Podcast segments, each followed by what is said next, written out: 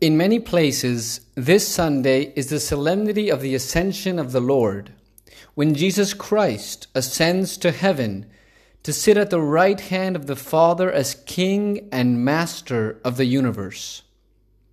The fact that our Lord ascends to heaven to be in body and soul in the presence of God the Father should encourage us to desire heaven because our true happiness is there. For indeed, Man's happiness consists in seeing God. And yet on earth, this is impossible. Therefore, only in heaven, where we will see God, will we know true happiness. Show me your glory. That's what Moses said to God in the book of Exodus. Our deepest desire is to see God, to see His glory. Now, this deep desire that all human beings have, we will only realize it in heaven. There, as St. John says in his first letter, we will see him as he is.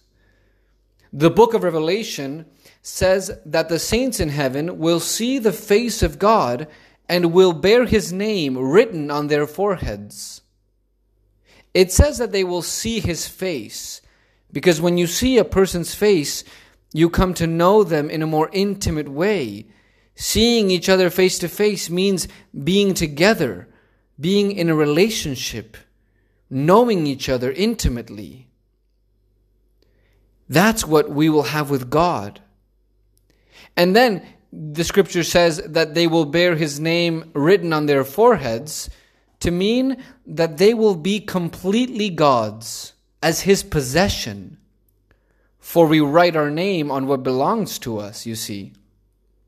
This is what awaits us in heaven, not regarding any ordinary person, but God Himself, Father, Son, and Holy Spirit. This vision, which theology calls the beatific vision, because it beatifies us, that is, it makes us blessed or happy, this vision will give us so much happiness that Scripture itself does not know how to describe it. That's why St. Paul says, What no eye has seen, nor ear heard, nor the human heart conceived, what God has prepared for those who love Him. And what has God prepared in heaven for those who love Him? Precisely, an eternal banquet in which the main delicacy is to contemplate God, something that our eye has not seen and our ear has not heard. But when we see it and hear it, then our whole being will be filled with joy and jubilation. So great is the joy that the saints experience in heaven because of the beatific vision that St. Teresa of Jesus said that she would be willing to live hundreds of years in terrible suffering in this life in order to be able to see God just a little more closely in heaven. St. Faustina had a vision of heaven. She was so amazed at its inconceivable beauties. There, according to what she saw, creatures experience the same joy of God. The fundamental reason that only by seeing God can we be happy is that we were created for this purpose. The human being was created to see God and love Him. He is, as it were, designed for this purpose, and his whole nature is oriented to this. We are the only creature on this earth that has an intellect, that is, a mind to know things in their essence, and a will, which is the ability to love things in themselves. These two faculties are also enjoyed by the angels and God Himself. They are the highest and most worthy faculties in the human being. What is it that the intellect desires? To know the truth. But not just any truth. Not just any truth will satisfy the intellect. Only to know the ultimate truth, the truth that is the cause of the universe. And this is God. Jesus says in the Gospel of John, I am the truth. And the will, what does it want? It wants to possess the good. but not just any good, but the supreme good, the infinite good. Only this will quench the thirst of the will for the good. And this good is God Himself.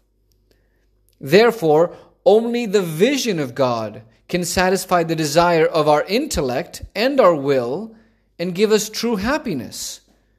That's why St. Augustine says so wisely, You have made us for yourself, Lord, and our hearts are restless until they rest in you. What example can I give so that we can understand better what heaven is like? Let's think about the sun.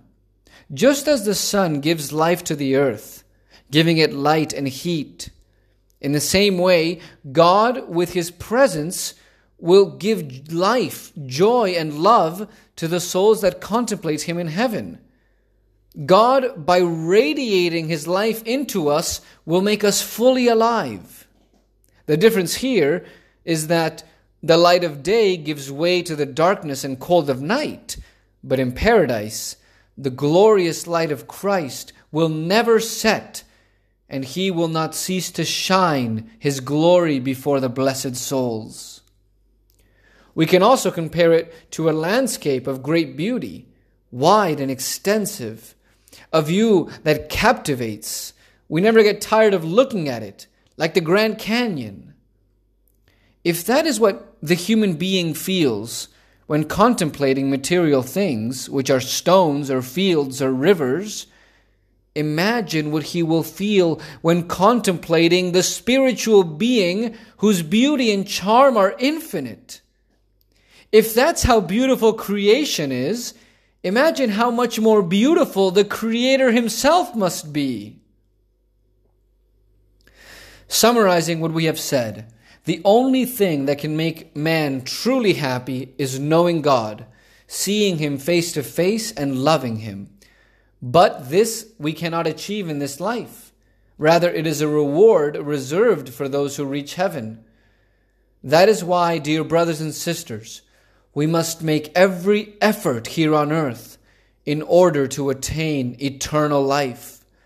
The first thing we must do is avoid sin and flee from it as from the devil himself. Because he who sins does not know God, as scripture says. Let us resist temptations, not relying on our strength, but on the help of God and the Virgin. When we are tempted, let us say, Mary, save me. She, being a protective mother, will instantly save us like the mother bear who ferociously defends her cubs. Don't let your heart be attached to the things of the earth. Compared to the joys of heaven, all that is here is straw, or worse, mud. Why love straw? Why live for mud? And above all, let us aspire to heaven. Let us ardently desire it and fervently pray to God to allow us to reach paradise. For this, nothing better than to love Our Lady, the Virgin Mary, very much and ask her for the grace to go to heaven. Her Son, Jesus Christ, made her queen and mistress of heaven to admit whoever she wants into it. And for this reason, whoever is truly devoted to her cannot be denied the incomparable grace of entering the celestial kingdom. There we will know true happiness, contemplating God face to face, the Father, the Son, and the Holy Spirit. Amen.